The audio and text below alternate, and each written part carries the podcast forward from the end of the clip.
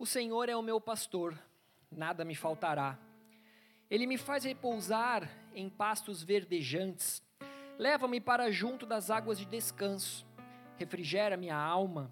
Guia-me pelas veredas da justiça por amor do seu nome. Ainda que eu ande pelo vale da sombra da morte, não temerei mal nenhum, porque tu estás comigo. O teu bordão e o teu cajado me consolam. Preparas-me uma mesa na presença dos meus adversários. Unges minha cabeça com óleo, o meu cálice transborda.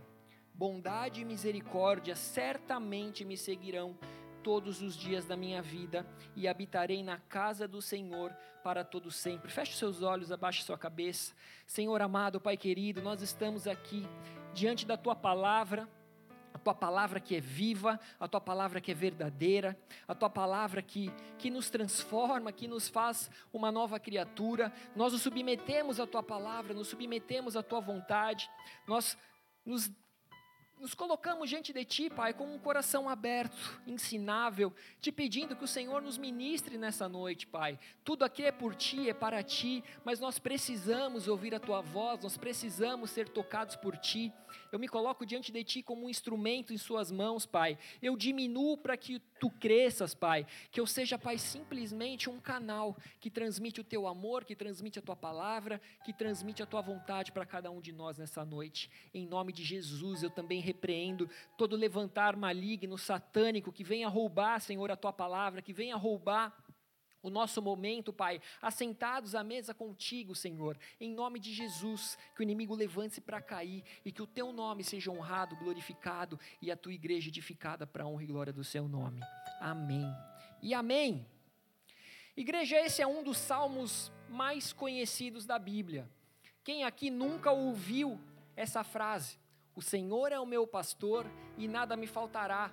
Muitas vezes, na maioria dos cultos, nós terminamos falando isso.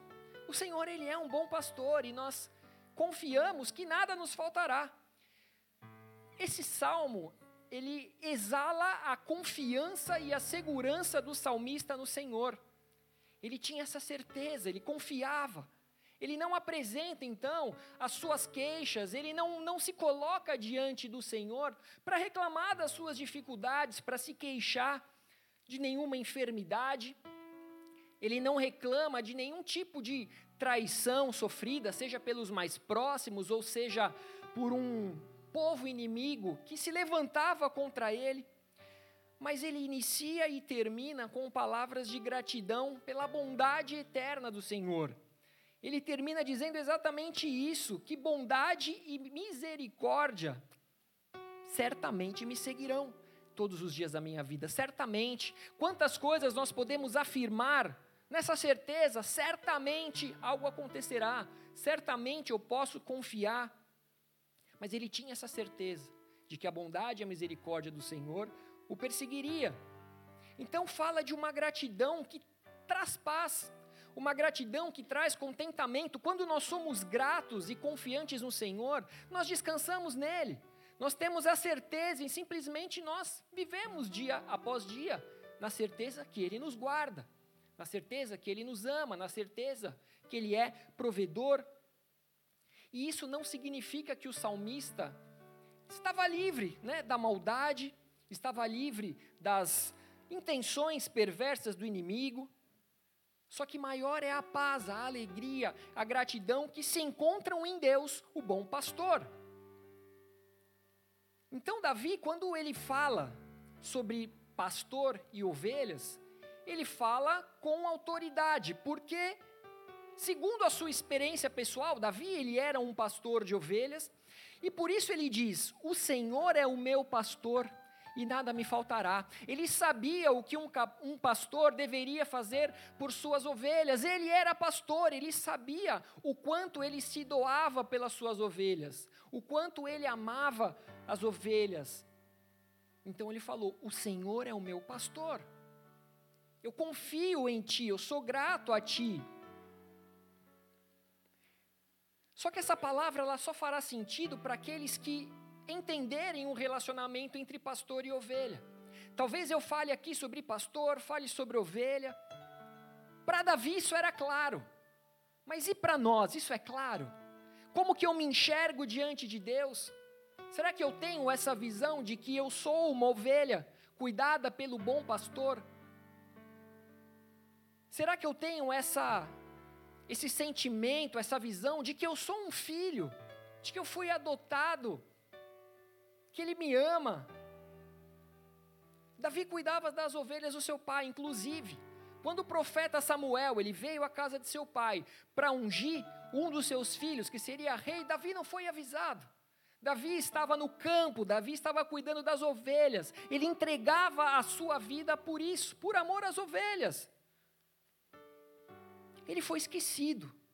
Só que nesse momento o pai diz: Ah, existe mais um, o meu filho mais moço, ele está lá no campo apacentando as ovelhas. Então Samuel falou: chame ele. 1 Samuel 17, Davi conta que nos seus, nas suas histórias, né, como um pastor, ele matou um leão, ele matou um urso, porque certamente eles haviam vindo contra, contra as ovelhas do seu pai. Ele não fugia do medo, porque ele cantava: temer por quê?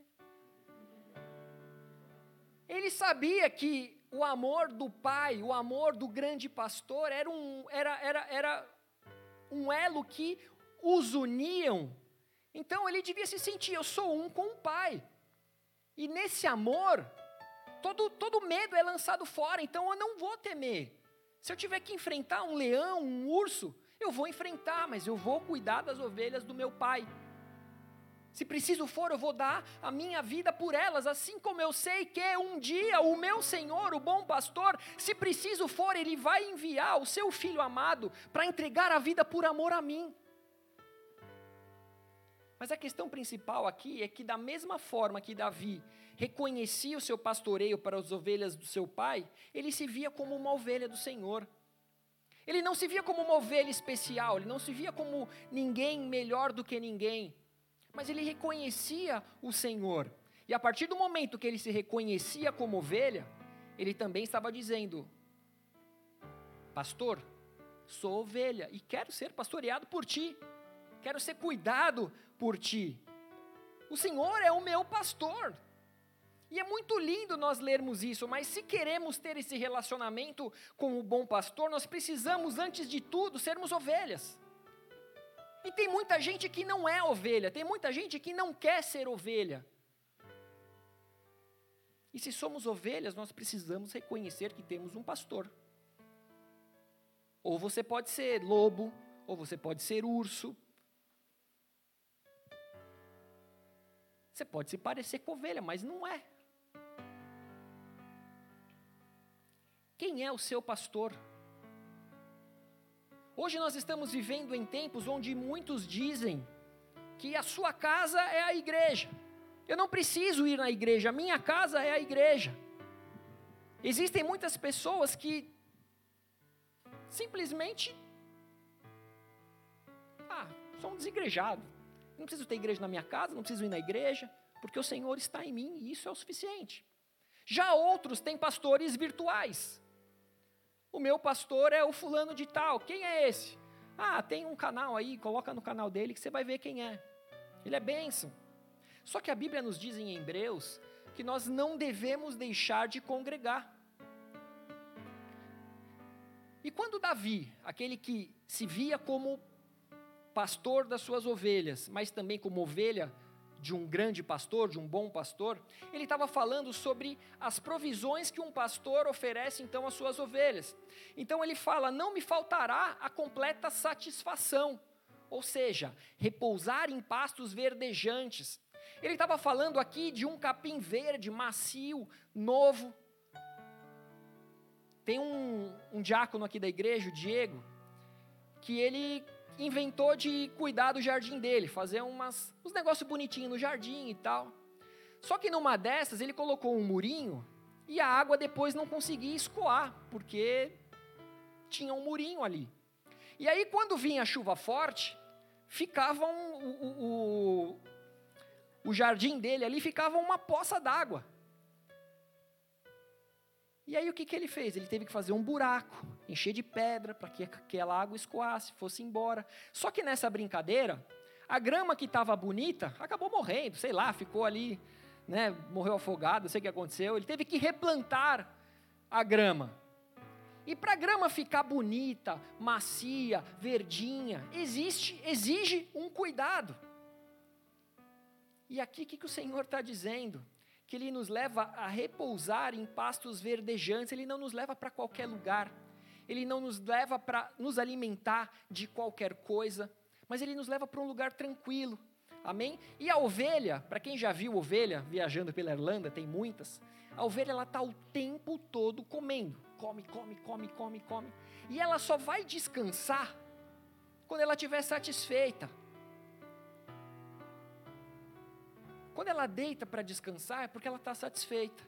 Então, todas as nossas necessidades espirituais, familiares, materiais, emocionais, todas elas são supridas pelo bom pastor. E por isso, a gente pode descansar.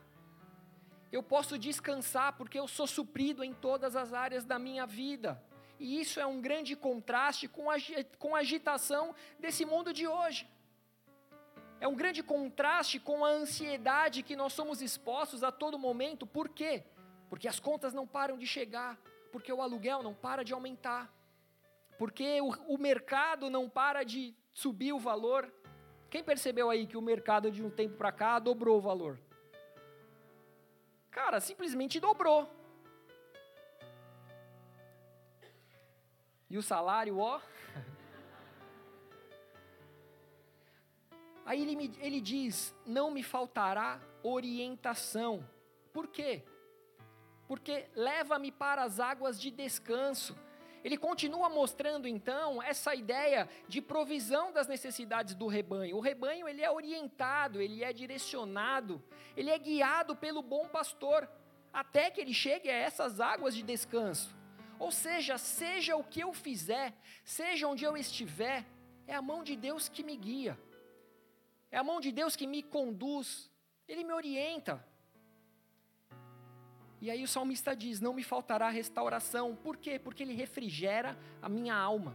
O significado dessa palavra refrigério é consolo ou alívio de qualquer natureza.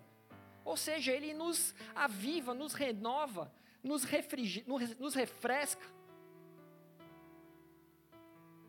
Aí Davi diz: Não me faltará instrução da justiça. Por quê? Porque ele fala: guia-me pelas veredas da justiça, por amor do seu nome. As veredas da justiça são caminhos retos, caminhos planos. A Bíblia Sagrada, ela não só nos instrui contra o mal, mas nos instrui em justiça, por amor do seu nome. O que o Senhor ele faz, ele faz também pelo amor ao nome dele. Cujo nome é santo. O Senhor, Ele é santo e Ele deseja que o seu povo também seja santo. Amém? E Ele diz: Não me faltará coragem diante do perigo. Quem aqui perde a coragem diante do perigo? Quem aqui treme na base diante do perigo? Ele fala: ainda que eu andasse pelo vale da sombra da morte, ainda que eu ande pela escuridão profunda, mortal, eu não temerei mal algum, essa é a certeza que nós temos do auxílio de Deus nos momentos mais difíceis da vida. A morte é o nosso último inimigo, é o nosso último obstáculo. E que possivelmente a gente não vai vencer um dia. Pode vencer algumas vezes. Dizem que o gato tem sete vidas, né? Se é verdade, eu não sei. Estou só brincando. Mas a morte é o último inimigo da nossa vida. Só que Deus nos dá coragem, inclusive nesse momento, como Ele tem dado a tantos outros. Daniel, ele teve dessa coragem dentro de uma cova com leões. Sadraque, Mesaque, Abednego tiveram dessa coragem sabendo que seriam lançados numa fornalha. Paulo, em todas as suas dificuldades, nas suas viagens missionárias, nós falamos recentemente dele, esses homens estavam diante da morte, mas o Senhor os dava coragem. A ponto deles, Paulo, os discípulos, se alegrarem nas dificuldades. Eles sabiam que o Senhor cuidava de cada um deles, mas eles se alegravam em saber que eram perseguidos em nome de Jesus. Só que Jesus está dizendo que quem crê, Jesus não, né? Eu estou aqui, o, o Davi está dizendo que aquele que crê, aquele que confia, mal algum, nenhum dano, nenhum perigo, vai alcançar a sua tenda que possa vir sobre ele e o levar a temer. Quais têm sido os seus medos? Qual tem sido o vale da sombra da morte que você tem atravessado? Você já começa lá a entregar o teu espírito. É que ele está dizendo que a coragem e a tranquilidade recebida pelo Senhor é maior do que qualquer mal que possa sobrevir contra ele. Ou seja, temer por quê? Esqueci a letra. Temer por quê? Se eu estou guardado por aquele que nunca perdeu batalhas, é isso? Por que, que a gente tem medo? Davi estava dizendo que não faltará a presença divina. Por quê? Porque tu estás comigo. Tu estás comigo, o Senhor, Ele está sempre com você. Quando você se, se, se torna essa ovelha, quando você se coloca diante dele como uma ovelha, esse é o principal motivo da confiança de Davi. Ele era, ele era uma ovelha e ele sabia que o Senhor estava com ele. Ele tinha na cabeça: o Senhor não me deixará, não me desamparará. Independente do vale da sombra da morte, independente do tamanho do exército do inimigo, o Senhor está comigo. Ele lembrava das palavras ditas a, a, a Josué, aí ó, falando em Josué. Sabe quais foram as palavras? Não. Seja forte e corajoso. Deve ter ouvido isso a vida inteira, né, Josué? Não te mandei eu. Ser forte e corajoso, pois o Senhor, o seu Deus, estará contigo por onde quer que fores. O Senhor foi contigo na Irlanda, Josué? Onde quer que você for, Ele estará contigo. Não tem motivo de temer. No Novo Testamento, Jesus diz: Eu estarei sempre com vocês até o fim dos tempos. Mateus 28, 20. Até os fins dos tempos, Ele estará comigo, Ele estará com você. Nessa presença há força, nessa presença há consolo, há conforto, há descanso. Na presença do Senhor há esperança, porque Ele está comigo. Ele está comigo, aqui nós já podemos sentir, né? Eu imagino Davi falando, porque tu estás comigo, eu imagino a atmosfera de adoração naquele lugar. A convicção que ele tinha de falar que o Senhor está comigo não era de qualquer jeito, mas era de uma maneira poderosa, era de uma maneira ousada, era de uma maneira a qual ele adorava, ele glorificava a Deus. Ele mostrava ali uma adoração, uma confiança. E agora eu pergunto a vocês: será que a sua fé, será que a sua convicção de que o Senhor está com você é capaz de gerar essa atmosfera de adoração? Essa fé ela é capaz de, de, de gerar uma mudança onde quer que você esteja, para que essa mudança suba como um incenso de aroma agradável às narinas do Senhor? Ou você fala que confia no Senhor, sabe que Ele está contigo, mas quando vê o leão vindo, o urso vindo, já começa a tremer as pernas aqui, ó. A gente podia usar outro exemplo, o leão é embaçado, né?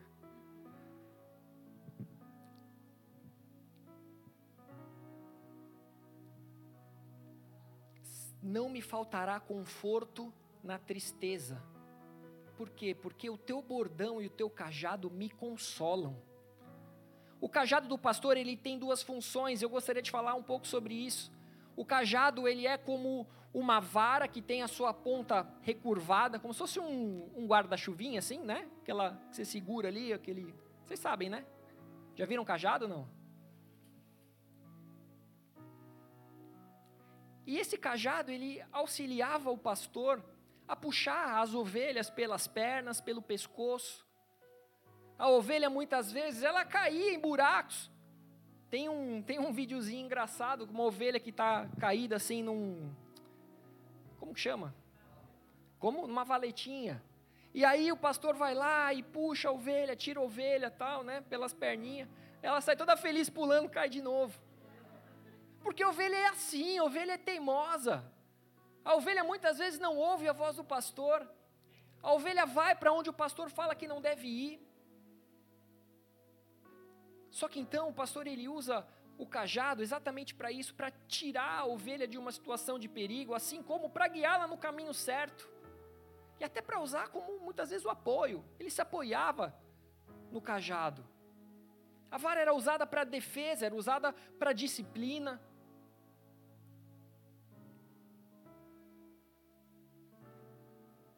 Então era dessa maneira que o pastor conduzia as ovelhas, ou seja, quando somos ovelhas, nós precisamos entender que existe um bordão, uma vara do Senhor, um cajado que é para nossa disciplina. Quem nunca ouviu, foi na igreja, sei lá, o cara faltou na igreja, aí falou para o irmão: "E aí, irmão, como é que foi a palavra?" "Nossa, o cajado foi pesado. O pastor deu uma cajadada. Alguém já ouviu isso daí não? O pastor veio com disciplina, veio com exortação usou o cajado de maneira é para nossa disciplina, é para o nosso crescimento. Quando eu não aceito a vara, quando eu não aceito a disciplina de Deus, quando eu não aceito a correção, significa que eu não sou ovelha. Significa que eu não quero andar segundo o propósito de Deus. Eu não quero viver a palavra de Deus. A palavra diz que aquele que tem os mandamentos e o guarda, esse é o que o ama. Aquele que ouve as palavras e pratica é como um homem prudente que edificou a sua casa na rocha. Só que quando eu não ouço, quando eu não vivo, quando eu não pratico, eu estou dizendo eu não sou ovelha. Eu não quero ser transformado pela tua palavra, eu quero as suas bênçãos. Eu quero o que o Senhor pode me dar. Não quero ser exortado, não quero ser disciplinado, não quero saber o que você tem para mim. Estou bem aqui, estou fazendo do meu jeito. Não tem por que abrir minha vida para ninguém. A ovelha precisa de um pastor. A ovelha precisa ser alcançada pelo cajado, que salva, que liberta, mas também precisa ser alcançado pela vara que corrige e disciplina. Todos nós somos como crianças, que se não formos disciplinados, nós cresceremos sendo influenciados pelo meio, e o meio, as coisas lá fora vão mal, de, de mal a pior. Davi conhecia a função da vara e do cajado, por isso ele disse que era consolado pelo bordão e pelo cajado do Senhor. Ele entendia que as exortações de Deus era como de um pai educando seu filho. Porque ele sabia que dessa maneira ele cresceria de maneira saudável, amadureceria, teria um caráter aprovado pelo Senhor. Só que o pastor ele usava algumas outras coisas. O pastor ele usava também um bálsamo para cicatrizar as feridas das ovelhas. Toda ovelha pode um dia cair. Toda ovelha pode um dia se ferir. Toda ovelha pode um dia se perder do rebanho. E quando você percebe, você está sozinho. Assim como toda ovelha, se um dia se ferir, ela precisa se permitir ser curada e tratada pelo pastor. Existem ovelhas feridas, existem ovelhas que simplesmente somem por causa de uma ferida, que se não se permitem serem tratadas. E só permanece ferida a ovelha que não aceita ser tratada. A ovelha que não aceita tocar na ferida. E não tem jeito, ferida dói.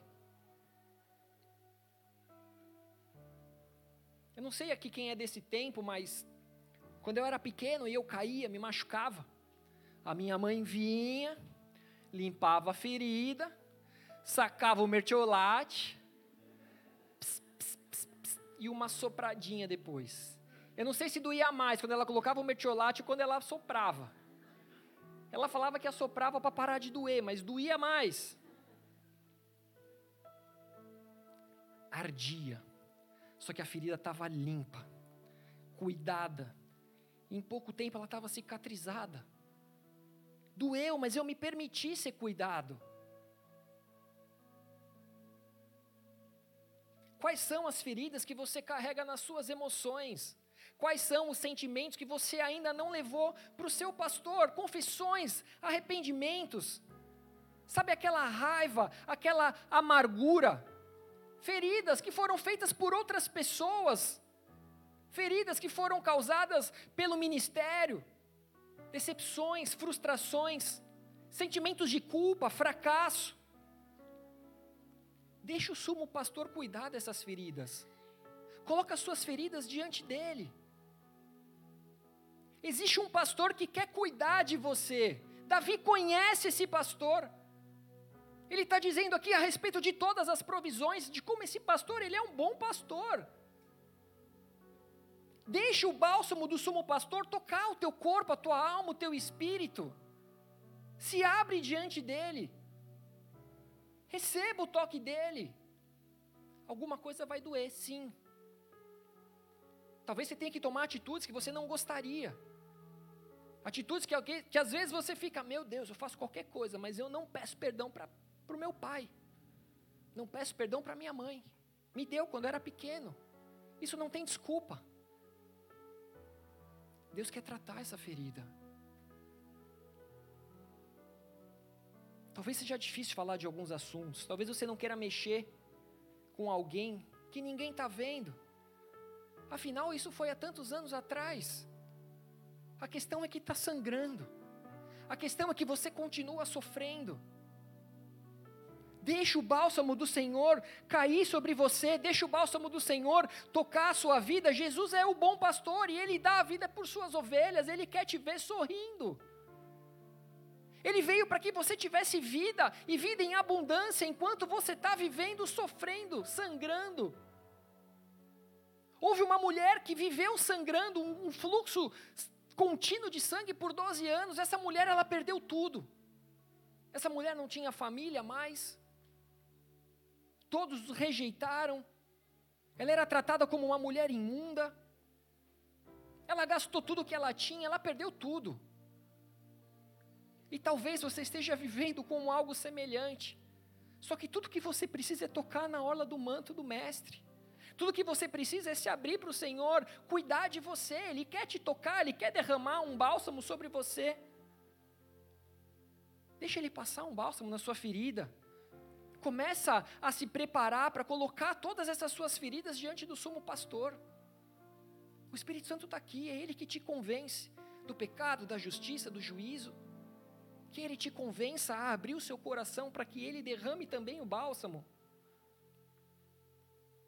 Mas o pastor, ele também ungia a cabeça da ovelha com óleo.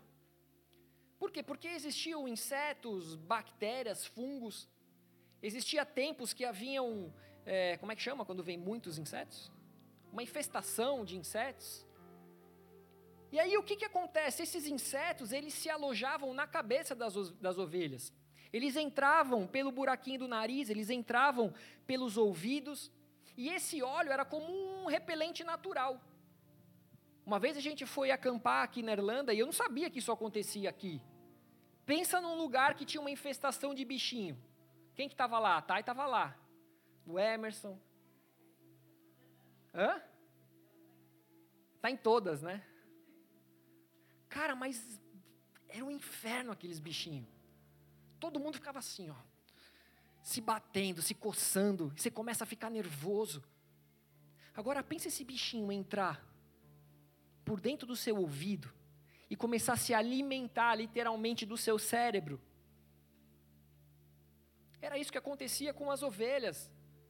Eles entravam pela orelha, pelo nariz e se alimentavam do seu cérebro. Isso gerava dor, uma dor na cabeça da ovelha tão grande, a ponto delas procurarem uma rocha dura a qual elas pudessem dar uma cabeçada, para que a dor da cabeçada pudesse aliviar a dor do seu cérebro sendo comido por insetos.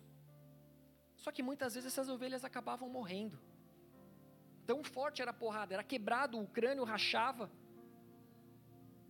Só que aí vinha o bom pastor e ele ungia as suas ovelhas ele massageava com aquele óleo ao redor dos olhos, ao redor do ouvido, ele passava pela cabeça das ovelhas, para que o cérebro e a saúde não fosse comprometido. Amados, hoje o bom pastor, ele está derramando um óleo sobre as nossas cabeças. Ele quer guardar tudo aquilo que perturba os seus pensamentos, de todas as informações desnecessárias desse mundo, que te atormentam, que, que, que, que te amedrontam, que roubam o seu foco, a sua paz, que te distraem de uma caminhada saudável, reta, plana. O Senhor ele derrama uma unção sobre a sua cabeça que o afasta então de toda fofoca, de todo plano maligno contra a vida, contra a saúde, seja a sua ou de terceiros. O Senhor ele derrama sobre nós um óleo, uma unção que os protege, que os guarda. Guarda os nossos pensamentos, guarda as nossas intenções contra todas essas estratégias das trevas. Qual é a estratégia do inimigo? É atacar na tua mente. Quem aqui já ouviu que você é o seu maior inimigo? Quando nós começamos a pensar em coisas, quando nós recebemos sementes que contaminam os nossos pensamentos, a gente começa a pensar e pensar e pensar e pensar. E o que era desse tamanzinho, ou realmente nem era, se tornou algo grande. O Senhor nos livra de todo pensamento maligno e mundano que nos tornam desorientados que nos fazem viver uma vida como se estivéssemos batendo a cabeça sem chegar em lugar nenhum. Eu lembro que eu adorava matemática na escola. Adorava. Adorava uma conta gigante que eu era desafiado a ficar um tempão lá para finalizar aquela conta. Só que às vezes ela era maior do que o meu conhecimento. E eu ficava ali batendo cabeça, batendo cabeça, batendo cabeça. E muitas vezes eu vi os meus amigos se levantando para falar com a professora, voltando feliz. Só que orgulhoso aqui queria fazer sozinho, sem perguntar para ninguém. Ficava batendo cabeça. E muitas vezes a gente bate cabeça na vida, mas a gente não chega no bom pastor e fala: Pastor, me ajuda estou quebrando cabeça, estão corroendo os meus pensamentos. E a gente não chega em lugar nenhum, a gente apenas tenta nos livrar de dores, sentimentos ou frustrações. Quantas pessoas se matam porque acreditam que não são capazes de suportar as suas dores, as dores da alma? Quantas pessoas tomam remédios para se matar? Quantas pessoas pulam de algum lugar? Por quê? Porque acreditam ser fracas para lutar contra as suas dores, contra os seus pensamentos. Só que o Senhor ele está contigo no vale da sombra da morte. Se a vida te levar ao vale da sombra da morte, Ele estará contigo. Não vá você se lançar no vale da sombra da morte. Existem ovelhas que talvez estejam hoje desorientadas, batendo cabeça, tomando decisões erradas, falando coisas certas, mas talvez na hora errada. Ou então falando coisas no momento que deveria estar calado, palavras agressivas no momento que deveriam ser palavras de amor e de cuidado. Pessoas desorientadas, invertendo valores, princípios. Só que se você é ovelha, só que se sente sem rumo, deixa o Senhor derramar desse óleo na sua cabeça nessa noite. Deixa Ele derramar um bálsamo e curar das suas feridas. Deixa o Senhor te ungir com óleo, para que dessa maneira ele vai começar a te orientar, ele vai começar a te entregar estratégias, ele vai começar a te dar novas ideias, ele vai começar a te dar direcionamento, soluções. Igreja, em nome de Jesus, que eu declaro que tudo aquilo que a mídia tem tentado instalar na sua mente, toda ideologia de gênero, toda distorção de valores, de princípios que têm sido apresentados como normais, a legalização do aborto, a legalização das drogas, eu declaro em nome de Jesus que esses insetos, essas bactérias não se alojarão sobre a sua cabeça, não roubarão a sua paz eu declaro o sangue de Jesus que vem para nos, nos cobrir, esse óleo que vem para nos livrar de todos esses insetos, de todas essas maldições. Mas ninguém aqui vai se tornar desorientado, ninguém aqui vai perder o seu foco. que todos nós tenhamos a nossa mente blindada de toda mentira, de toda estratégia satânica. Assim como Jesus disse aquele dia no templo, quando ele abriu o rolo ali, né, de, de, das palavras escritas por Isaías, o Senhor me ungiu para pregar a palavra de Deus e me enviou para proclamar libertação aos cativos e restaurar a vista aos cegos, pôr em liberdade os oprimidos e apregoar o ano aceitável do Senhor. Sem esse óleo sobre a sua cabeça, isso não é possível. Não tem como você pregoar o ano aceitável do Senhor. Não tem como você ver mortos reviverem se a sua mente não estiver conectada à mente de Cristo. Se a unção não estiver sobre a sua cabeça. O Senhor busca nessa noite pelas ovelhas que querem ser curadas, ovelhas feridas. Ele busca aqueles que reconhecem que estão desorientados e que aceitam desse óleo. E ele vem também para saciar a sede das ovelhas sedentas. Ele nos leva para águas tranquilas. Tem alguém aqui sedento das águas da fonte da vida? O Senhor, Ele quer saciar a nossa sede. A água, ela é essencial para a vida humana. Ninguém vive sem água por muito tempo. Nós sabemos que nós temos acesso a um manancial de águas vivas, ou seja, o que falta em muito de nós não é a água, não é a, a, a não é o conhecimento da fonte, mas muitas vezes o que falta em nós é a sede. Nós sabemos onde buscar, nós sabemos onde saciar a sede, mas nós não buscamos porque nós não temos sede. Falar em sede.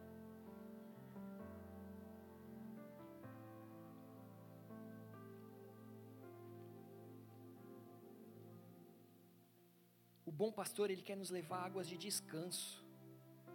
Só que para ele te levar até essas águas, você precisa ter sede. Você precisa falar para ele: Eu estou com sede. Quantos são aqueles que muitas vezes entram na igreja? Não estou falando da gente aqui. Isso é nas outras igrejas que acontece. Mas as pessoas como entram na igreja e começam a reclamar: ah, porque o som está muito alto. Ah, porque o ministro de louvor desafinou, o pastor também. Na hora que eu ia falar. Ministro de louvor desafinou, pastor desafinou. Ah, o baterista nem toca tão bem. É mentira isso aí.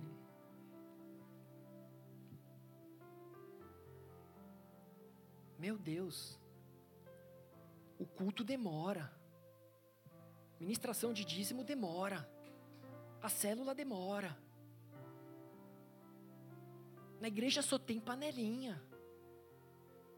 O irmão do meu lado canta muito alto. O outro fica gritando umas coisas que eu não entendo. O outro fica sentado, parece uma pedra. Não canta, não dá glória a Deus, não bate palma. Não se mexe.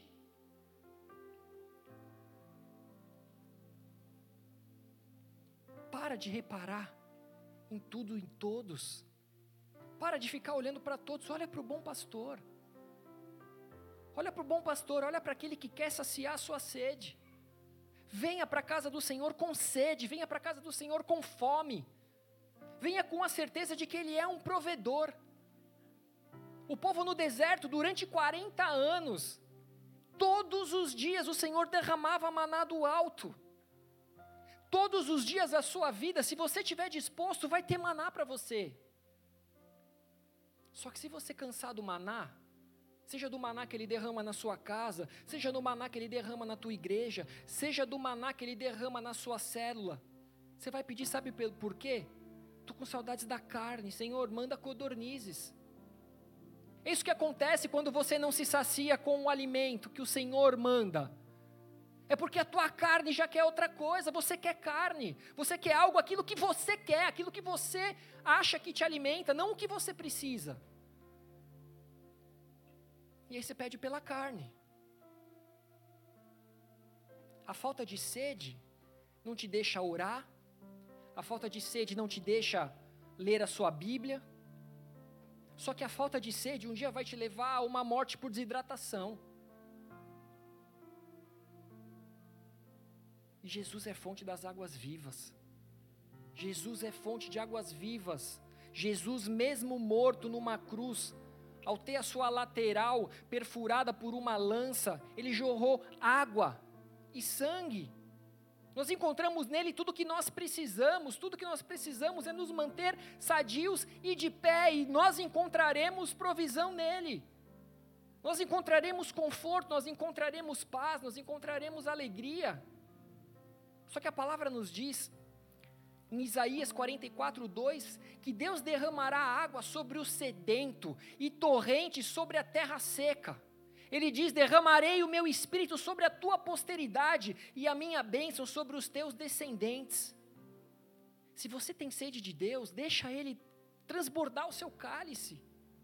Deixa Ele saciar a sua sede, assim como a gente canta muitas vezes, assim como a corça, como que é? Assim como a corça anseia por águas, como terra seca, suspira, precisa da chuva, como que é?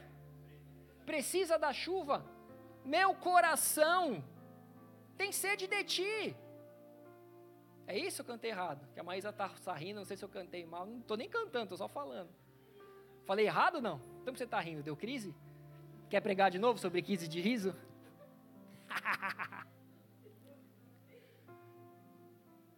Você precisa declarar, Senhor, o meu coração tem sede de ti, tu és o meu Deus, o meu bom pastor. Só que voltando um pouco para o cajado, pastorear, pastorear ovelhas é, se não a mais, uma das mais antigas profissões do mundo. Abel, filho de Adão e Eva, ele foi pastor de ovelhas. Em Gênesis 47, Jacó e seus cinco, irmãos, e cinco irmãos de José foram apresentados ao faraó. E a pergunta do faraó foi: qual é o teu trabalho? Aí eles responderam: Os teus servos são pastores de rebanho, tanto nós como os nossos pais. Ou seja, o pastoreio era algo comum em Israel. Moisés foi pastor de ovelhas, Davi foi pastor de ovelhas. Como eu disse, Davi não só usava o seu cajado para salvar e conduzir as ovelhas do rebanho de seu pai, mas ele sabia que ele podia encontrar consolo pois o cajado de Deus estava o conduzindo e o livrando do mal. Assim como ele usava o cajado para livrar suas ovelhas, ele sabia: eu posso ter consolo no cajado do Senhor. Mas dando uma viajada no passado, Davi, ele conhecia a história de Moisés. Davi sabia tudo aquilo que o cajado de Moisés representava na história. Para quem não lembra, Moisés havia fugido do Egito. E aí ele foi viver como um pastor de ovelhas em Midian. Ali ele encontrou seu, seu sogro Jetro, casou né, com a filha de Jetro. E quando tudo ia bem, ele teve um encontro com o Senhor ali, numa sarça ardente.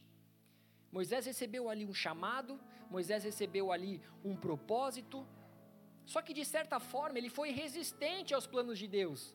Ah, Senhor, mas eu tenho uma boca pesada, não consigo falar. Ele temia que o povo não acreditasse nele. Mesmo dizendo, ó, diz lá que eu sou o grande eu sou. Mas e se o povo não acreditar? Aí Moisés pergunta assim. Quer dizer, o, o Moisés pergunta para o Senhor: Senhor, mas e se o povo não acreditar em tudo que eu disser? ao seu respeito. Aí o Senhor fala assim para ele: O que, que, você tem aí nas mãos? Eu te pergunto hoje: o que, que você tem nas suas mãos? Moisés respondeu: Tem um cajado. É um cajado na mão. Então ele falou: Então lança o teu cajado no chão. E aquele cajado se tornou uma serpente. Moisés ficou com medo e falou: Não, não, peraí, medo não. Pode pegar. Pega, pela, pega pela cauda, pela cauda, né? Quando você pega pela cauda, a serpente vem e te pica. Pega pela cauda. Quando ele pegou pela cauda, aquela, aquela serpente virou de novo um cajado. Como se não bastasse isso, depois no Egito, a maioria das pragas o Senhor orientou a Moisés a usar o cajado, a levantar o cajado, para que aquelas pragas fossem liberadas ali contra Faraó. Foi com o cajado também que a rocha foi tocada e dela fluiu ali água. Ele tocou a rocha com a vara e jorrou água da rocha.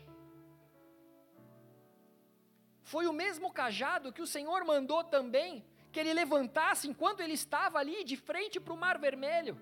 Então era o Mar Vermelho na sua frente e atrás vinha ali um, um grande exército do Faraó. Foi numa guerra onde o povo lutava, não lembro se eram contra os filisteus, mas o povo, os israelitas lutavam ali contra um povo inimigo e quando as mãos de Moisés estavam erguidas com o cajado na mão, o povo vencia a batalha. E quando ele se cansava e as suas mãos caíam, o povo começava a ganhar a batalha. O inimigo. Vocês estão entendendo ou não? Vocês conhecem essa história? Três pessoas conhecem. O não respondeu nada. Mas igreja, qual que é o mistério do cajado? Qual é o milagre do cajado? Por que, que havia tanto poder nesse cajado? Por que, que Deus mandava Moisés levantar o seu cajado para que tantas coisas sobrenaturais acontecessem?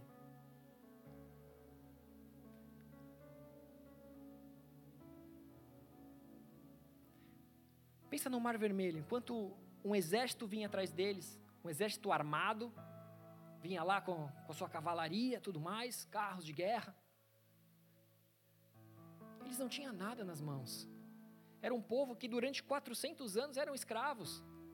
Na verdade, eles tinham riquezas, né? Porque eles pegaram ali da, da vizinhança lá, ó, dá seu ouro aí e tal, que deram tudo, vai embora, vai embora. Mas eles não tinham uma arma, eles não tinham nada. Só que Moisés tinha um cajado. E o que, que eu quero dizer com isso, igreja? Você não precisa de muita coisa para vencer suas batalhas. Você não precisa de muita coisa para vencer as suas batalhas com apenas alguns pãezinhos. Uma multidão foi alimentada porque Jesus foi ali e multiplicou aqueles pães e alimentou a muitos.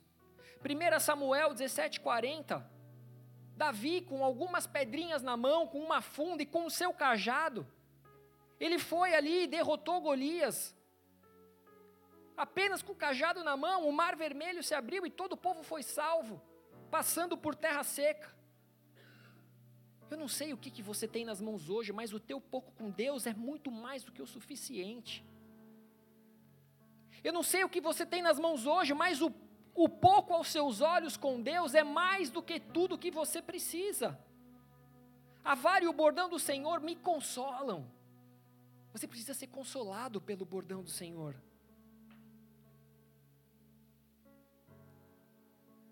Cajado do Senhor é mais do que o que você precisa para ser feliz, realizado, guardado, protegido por Ele. Ou seja, existe um poder sobrenatural e um mistério sobre esse cajado. Mas a questão é: não era o cajado que tinha, que tinha poderes, não se trata de um cajado milagroso, não se tratava de um cajado poderoso com superpoderes, mas a questão era quem carregava o cajado.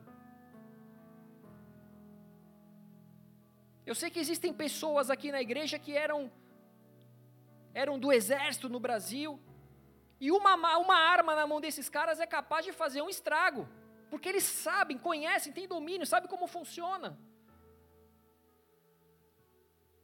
Uma vez eu estava na casa de um amigo meu, ele, ele comprou arma, tal, tal, tal. Eu falei, deixa eu ver. Aí ele pegou, tirou o pentezinho e me deu. Tava com a arma na mão, mas não servia de nada. É assim com Deus. Quando você está sem Deus, você tem uma arma da mão que não serve para nada, que só vai alimentar maus pensamentos na sua cabeça. Mas quando você está com Deus, qualquer arma, até um cajado, é o suficiente para fazer com que você vença as suas batalhas. Umas pedrinhas. todos os homens de Deus que carregaram um cajado nas mãos, eles carregaram também algumas coisas em comum. Duas coisas em comum: santidade e um propósito. Quando existe santidade e um propósito nas nossas vidas, nós andamos respaldados pelo poder de Deus. Quando você vive essa palavra, esse pedido de Jesus, sede santos porque eu sou santo. Quando você entende o seu propósito, caminha por ele em santidade, você é respaldado. Por isso que quando Jesus enviou os seus discípulos, ele falou: "Não levem nada. Não levem nada, porque eu vou ser um Deus de provisão. Não vai te faltar nada, não vai te faltar alimento. Vai, entra na cidade, se não te ouvirem, sacode a poeira e vai embora, vai para outra. Quando existe santidade um propósito nas nossas vidas, nós andamos respaldados pelo poder de Deus, e isso faz de nós inabaláveis e invencíveis. Quando nós somos guiados através de uma vida de santidade, com propósito, nós temos a certeza dessa provisão de Deus, nós temos a certeza dos livramentos, nós temos a certeza de que Deus estará presente em todos os momentos bons e ruins das nossas vidas. Nós sabemos que as nossas vidas estão nas mãos de Deus e que Ele vai realizar os seus milagres, se preciso for. Se for necessário que Ele abra um mar para que você passe, Ele vai abrir. Não é por causa do cajado, mas é por causa da santidade, é por causa das suas promessas, dos seus propósitos. Hebreus 12, 14 diz: segue a paz com todos e a santificação sem a qual ninguém verá o Senhor. Ou seja, se eu quero ver milagres, se eu quero ver o Senhor, eu preciso estar em santidade. Igreja, santidade e propósito andam juntos. Romanos 8, 28 diz: Sabemos que todas as coisas cooperam para o bem daqueles que amam a Deus, daqueles que são chamados segundo o seu propósito. Mais uma vez, quando andamos em santidade, no propósito de Deus para as nossas vidas, todas as coisas irão cooperar ao nosso favor nada vai te faltar, você vai encontrar pastos verdejantes, você vai encontrar águas tranquilas, você vai encontrar conforto, você vai encontrar consolo, você vai receber óleo, você vai receber bálsamo. Porque é o Senhor no controle, é tudo cooperando ao seu favor. Moisés tinha um propósito de Deus sobre a sua vida, assim como eu, assim como você. E quando nós submetemos a viver os planos de Deus, nada teremos falta, porque Ele é o nosso pastor. Ele não só tem um cajado que nos consola, assim como Ele coloca nas nossas mãos um cajado, para saber que Ele está conosco e que com Jesus nós somos mais do que vencedores. Os planos e propósitos de Deus são muito maiores do que os nossos. Talvez você não entenda, talvez você saiba parte dele, só que ande nisso que você tem. Abraão, sai da tua terra, da tua parentela, da casa dos seus pais, vai para onde eu te mostrarei. Era isso que ele sabia. Não sabia que teria um filho com, com uma serva, não sabia que teria um filho na velhice, não sabia de muita coisa. Não sabia que ia ter que passar por terras estranhas, que ele ia ter que mentir, falar que a esposa era irmã para que não morresse. Se soubesse, talvez não iria. Então pega o que você tem e vai na confiança do Senhor. Podem gigantes se levantar, pode um exército vir contra nós, nada deve nos paralisar. Eu não vou me aprofundar em Jacó, mas quando Jacó saiu da sua terra, fugindo do seu irmão, ele chega na terra do seu tio ali, simplesmente com um cajado na mão, ele não tinha nada. Ele chegou com um cajado na mão, ou seja, mais uma vez, talvez você ache que não tem nada em suas mãos, e por isso não quer seguir em decisões importantes da sua vida. Jacó chegou com um cajado na mão, mas o pouco que ele tinha com Deus era tudo e mais do que o necessário. Ele começou a sua vida apenas com um cajado nas mãos. Gênesis 32, 10. Tem aí 32, 10? O que, que diz aí? É que eu não anotei. Sou indigno de todas as misericórdias e de toda a fidelidade que tens usado, para com o teu servo, pois com apenas o meu cajado atravessei este Jordão, já agora sou dois bandos. Ou seja, ele chegou nessa terra com dois cajados, mas ele estava saindo com duas esposas, com duas concubinas, com doze filhos, com riquezas, com rebanhos, com animais. Porque o Senhor estava com ele.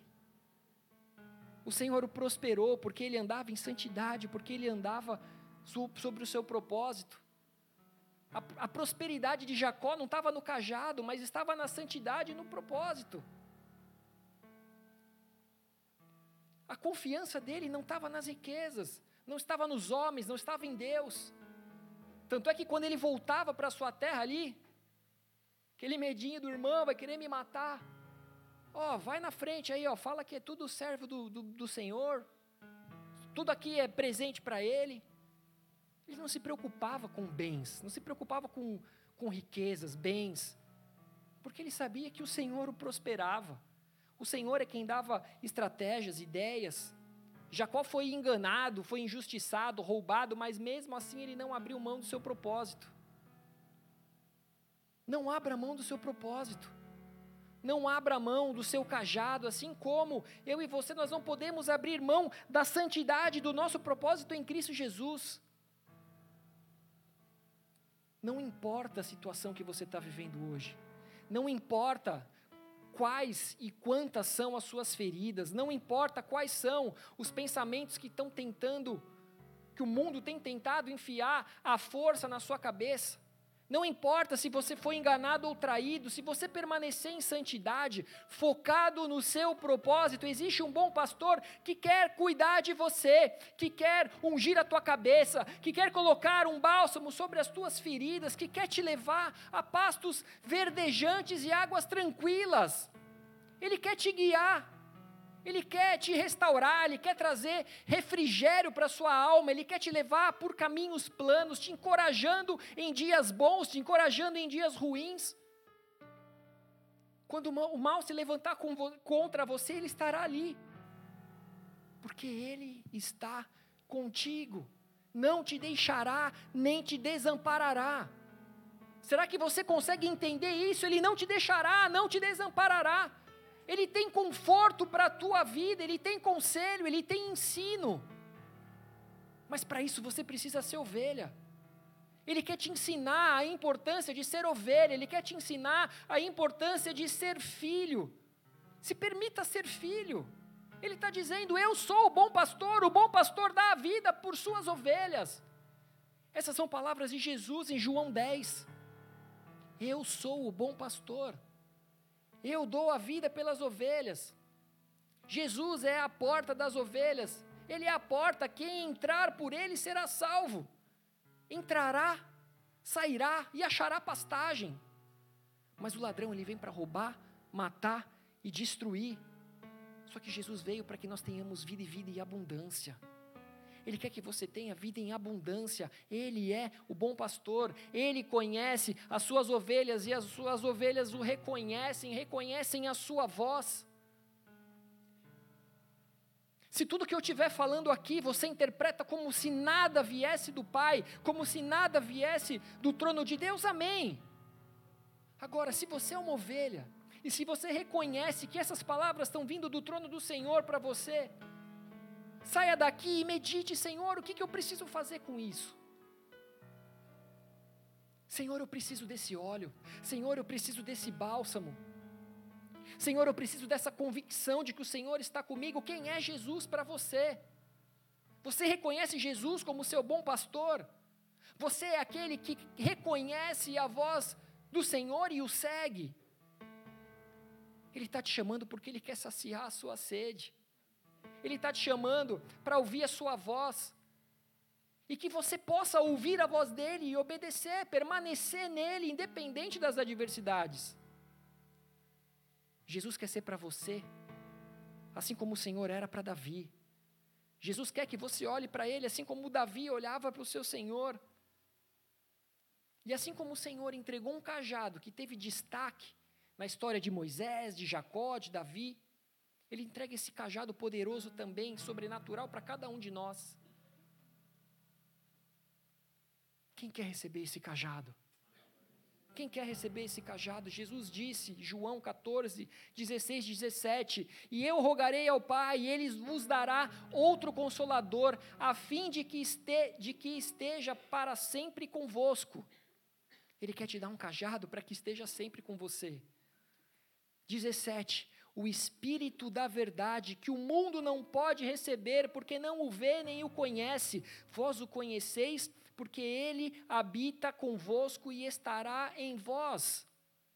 Igreja, nada nesse mundo pode garantir superpoderes, não há nada nesse mundo criado pelos homens ou criado pela natureza capaz de nos obrigar a andar em santidade no nosso propósito, a não ser o Espírito Santo. E Jesus ele derrama o Espírito Santo sobre nós. Jesus ele derrama o Espírito Santo sobre nós, ele falou que estaria conosco por todos os dias das nossas vidas, assim como o Senhor realizou prodígios e maravilhas através do cajado de Moisés, assim como ele prosperou Jacó, assim como ele, assim como Davi foi criticado por ir diante de, de, de Golias apenas com um cajado e umas pedrinhas, nós precisamos de nada além do Espírito Santo para que nós possamos conseguir permanecer em santidade, focados no nosso propósito. Você não precisa de nada. Quando o meu pastor me chamou para assumir a liderança numa célula na Irlanda, eu falei, pastor, eu não sei, eu não fui formado para isso, eu não fui treinado para isso. Talvez eu não tenha nem esse chamado. Ele falou: você tem a Bíblia e o Espírito Santo você tem tudo o que precisa. Eu não sei quais são as suas dificuldades nesse dia, eu não sei quais são as suas dores, eu não sei quais são as suas feridas, mas você tem a Bíblia e o Espírito Santo. É tudo o que você precisa entender, é tudo que você precisa ter para que haja multiplicações na sua vida, para que haja milagres na sua vida. Os discípulos falavam: dinheiro eu não tenho, mas o que eu tenho eu te dou, levanta e anda. O Espírito Santo habitava nele, existia um poder sobre ele. Que as pessoas buscavam pela sombra de Pedro, para que a sombra de Pedro curasse. Ou seja, não se tratava de nada que eles tinham nas mãos, não se tratava de nada que eles pudessem vender, mas se tratava do Espírito da verdade que o mundo não pode receber, mas ele está sobre nós. Ele está disponível para todo aquele que nele crê. É só através do bom pastor que nós recebemos o Espírito Santo da verdade e temos a convicção, como Davi, que o Senhor é o nosso pastor e nada nos faltará. Amém? Feche os seus olhos, abaixa a sua cabeça.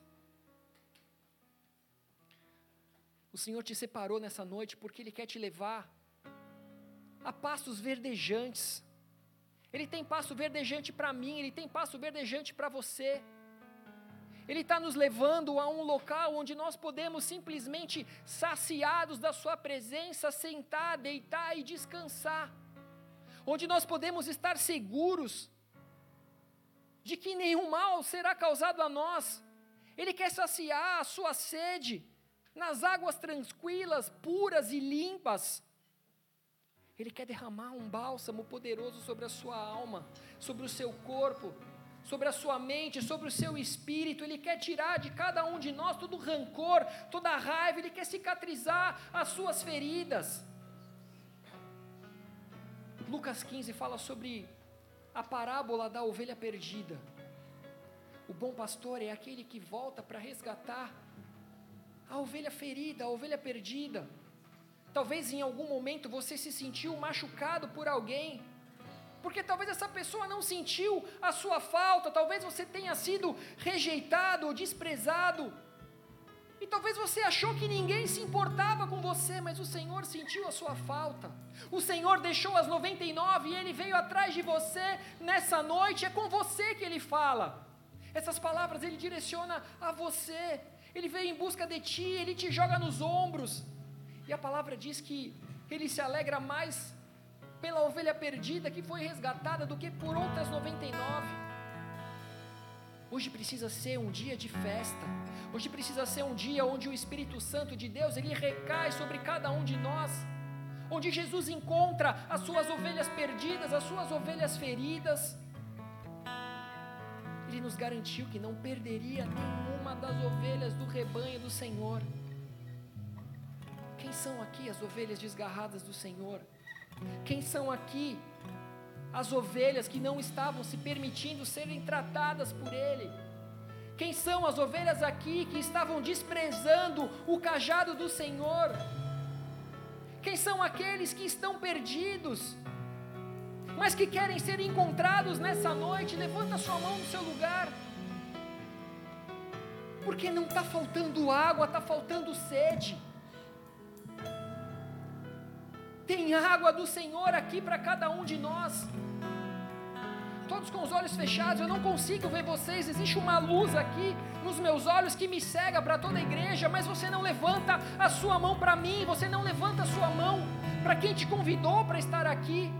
Você não levanta a sua mão para ninguém, você levanta a sua mão para Jesus, reconhecendo que Ele é o seu Senhor, Ele é o seu bom pastor. Quando você levanta suas mãos, você reconhece que você quer ser essa ovelha desse bom pastor. Você reconhece que você precisa de auxílio. Você reconhece que você parou de beber dessa água. Clama pela chuva do Senhor. Clama pelas águas que fluem do trono de Deus para cada um de nós. Esse rio, ele quer fluir sobre cada um de nós, ele quer fluir sobre você. Você que levantou a sua mão, eu quero orar por você. Eu te peço que você repita essa oração no seu lugar. Diga assim: Senhor Jesus.